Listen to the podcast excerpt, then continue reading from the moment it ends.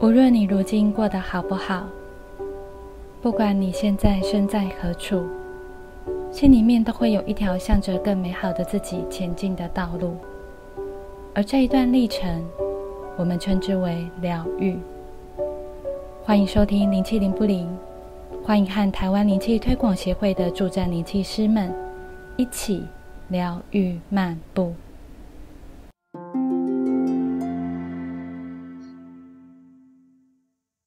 大家好，我是主持人开哦。今天要和灵气师伙伴来聊聊有趣的话题。我们先请伙伴木飞来跟大家打声招呼吧。Hello，大家好，我是木飞。嗯，在上一季呢，我们几位灵气师伙伴都已经有分享了自己能量场不完整的时候的黑历史了。这个时候，我们当然不能放过，不是啊？不是。这个时候，我们当然也很想听听看莫非在这一路以来的经历啦。讲太快，那呃，然后以及那个时候他是什么样子的状况？嗯，好哦。嗯，在我很小的时候，经常会爬到摩托车上面去玩，因为我很喜欢从摩托车上面的高度去看风景。有一次，我爬到爸爸的野狼一二五。坐在上面呢，想象自己正骑着一匹马在奔跑，玩着玩着，结果太过激动，摩托车就倒了，我也跟着就摔下去。后来有一次在椅子上爬上爬下的，最后呢，有从椅子上摔下去，还把牙齿给摔断了。那个时候，大人们看到我这样子，就担心我会受到惊吓而生病，就带我去收惊。后来我大一点，嗯，有去学校上学的时候，印象中我经常感觉身体不舒服，可是又不知道到底是哪里不舒服。那一阵子有流行长水痘，我也跟着就长水痘了。去给医生看的时候，医生还有叮嘱我说要好好休息哦，不要再感冒了。如果呢不小心又再感冒的话，就会让病情更严重。就在医生。叮嘱我后没几天，我就又感冒了。嗯，反而说了之后就反而更重。嗯，对啊。那刚刚莫非你所提到的意外伤害啊，或者是生病，甚至是受到惊吓等等的，的确都是会影响到能量场的。嗯，后来国中的时候，我变得不太能够融入团体。觉得自己与周遭同学有一点格格不入的，那个时候最害怕的就是上课的时候，老师说要分组讨论，要我们自己各自去找同学们一组。每次遇到这种状况的时候，我都很希望分组的成员是由老师指定，而不是让我们自己去找，因为我没有办法自己跑去跟同学说，同学，我能不能够跟你们一组？后来随着年纪越来越大之后，我开始也发现到自己有很强烈的神经质和不安全感。就算待在家里这样安全的环境里，脑中还是会有那种下一秒钟会不会就有歹徒突然闯进来来伤害我的想法。偶尔呢，看到家人聚在餐桌上讨论事情的时候，我也会觉得他们是不是在说我的坏话。或者是在商量着说要怎么样来伤害我。嗯，这样子的生活应该蛮累、蛮辛苦的吧？对啊，而且很有压力，所以在这样的状态下过日子实在是太痛苦了。于是我抱着一丝求生的意志，开始呢去寻求一些方法，试图的想要让自己好过一点。那我先是去庙里拜拜啊，点光明灯啊，安太岁啊，甚至呢还去参加了一些一些那个身心灵的课程，也接受了一些疗愈。没想到呢，我的状态不仅没有变得比较好，反而还更糟了。除了我之前说的那一些状况，我开始呢在晚上睡不着觉。明明呢我的身体已经很累很累了，可是精神却很好。整个晚上呢，几乎都是睁着眼睛到天亮的，要直到看到早上的第一道曙光，我才开始入睡。哇，一睡又是十二个小时之后才会醒来。那我的情绪也时常阴晴不定，看到早晨的阳光，就会觉得哇，充满希望。今天呢，一定是世界美好、很好的一天。可是到了傍晚，又会感觉到忧愁、哀伤，世界毁灭。这样的情绪，有的时候会在一天之内呢发生好几次。那在思绪上，其实我根本就没有办法冷静的思考了。常常呢，都是在事情刚开头的几秒内，我就开始烦躁，没有耐心继续听下去。最后啊，演变到害怕接触人群。凡事呢是要去市集啊、夜市或者老街那种人多的地方，我是没有办法从街头走到街尾的，会一直想要转身逃跑。嗯，那到了这样的地步，对于从事门市销售的我来说，已经没有办法再继续工作了。嗯，好像做了很多的努力跟尝试，嗯，在这些过程中也没有让自己变得更好，反而让自己越来越糟。哎，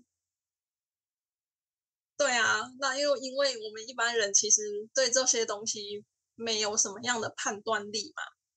嗯，对，因为也不了解啦。对啊，那只是因为我去寻找那些东西的出发点，只是希望让我都是为让自己变更好。对对。那我后来就刚刚好有看到古埃及灵气的课程，就跟张文月老师呢报名课程，说希望可以透过这个课程来解决我的状况。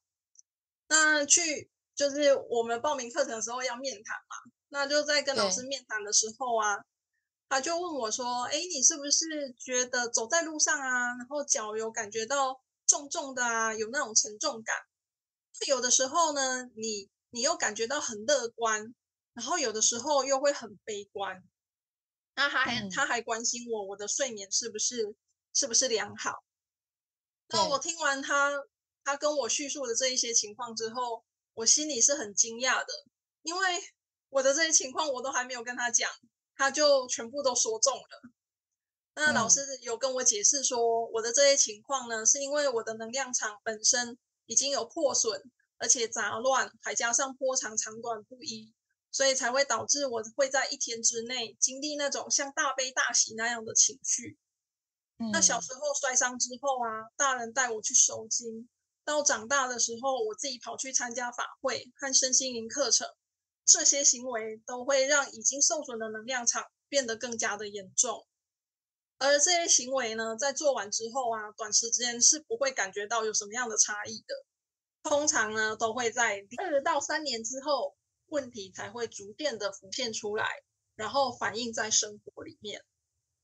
嗯嗯，那那个时候老师他就建议我说，嗯，先不要再参加任何的身心灵课程或法会，休息一段时间，看看能不能够恢复。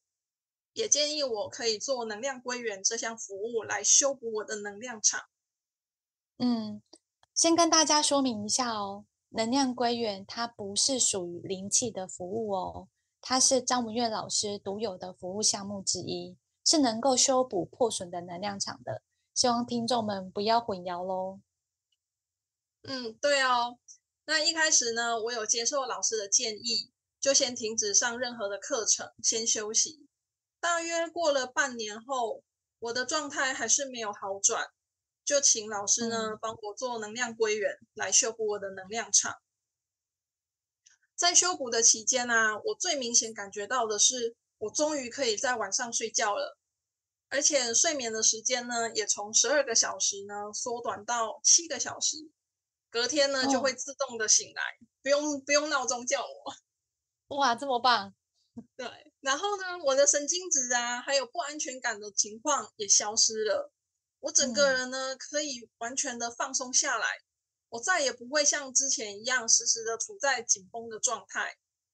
在想法上，我开始可以理解为什么人跟人之间的相处啊，会需要请、谢谢、对不起的那一些礼貌，还有接受别人的帮助就要回礼的答谢，以及逢年过节为什么会需要送礼的那一些人情世故。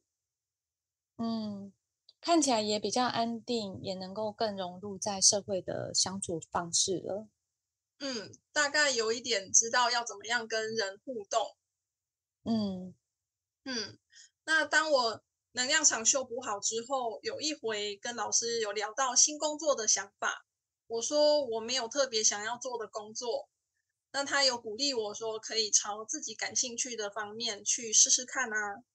起初去找工作的时候，我很犹豫，因为以前的我根本没有想过要去尝试新的事物，光是在想这个阶段就觉得很害怕了，就更不用说鼓起勇气去实现它。后来我发现我自己身上的那个害怕感，就好像没有那么强烈了，甚至消失了，反而是有一种嗯，好啊，我想去试试看的那个意愿感就变得比较强。那我想起小时小时候，我很喜欢老师，因为老师是家人以外第一个关心我的人。我希望长大以后也可以成为一名老师。刚好呢，有这个机会，有一个才艺老师的培训机会，我就想说，好吧，那我就去试试看。一个人呢，离乡背景到外县市去工作。那在那个新的工作里面，我发现我自己呢，居然可以冷静的思考了。也因为可以冷静下来思考，我才有机会呢，去把我脑中的这些创意，把它具象化的呈现出来。还有就是在变动上的感受，很快呢就能够适应了。像我一个人就离乡背景到外县市去嘛，那我面对新的城市啊，新的工作环境。新的工作模式，还有新的同事，以及新的我自己，我很快的呢就能够接受，并且融入进去。嗯，的确，就是在能量场状况好的时候，的确是可以让呃自己变得更有弹性，而且也会更愿意去尝试新的事物。嗯，对哦。那在经过以上啊我的这些经历之后，我我就发现说，哎，能量场完整是很重要的。所以我也开始在意我自己的能量场状况，那也希望这样子的状态呢，可以一直都维持下去。这也是我后来呢有学习古埃及气的原因。嗯，真是太好了，谢谢木飞跟我们分享自己转变的过程。能量场在对于身心状态的影响其实是很大的，也会真实的反映在工作上跟生活上面。今天的话题就先进行到这边喽，谢谢大家的收听，我们下周见，拜拜。下周见，拜拜。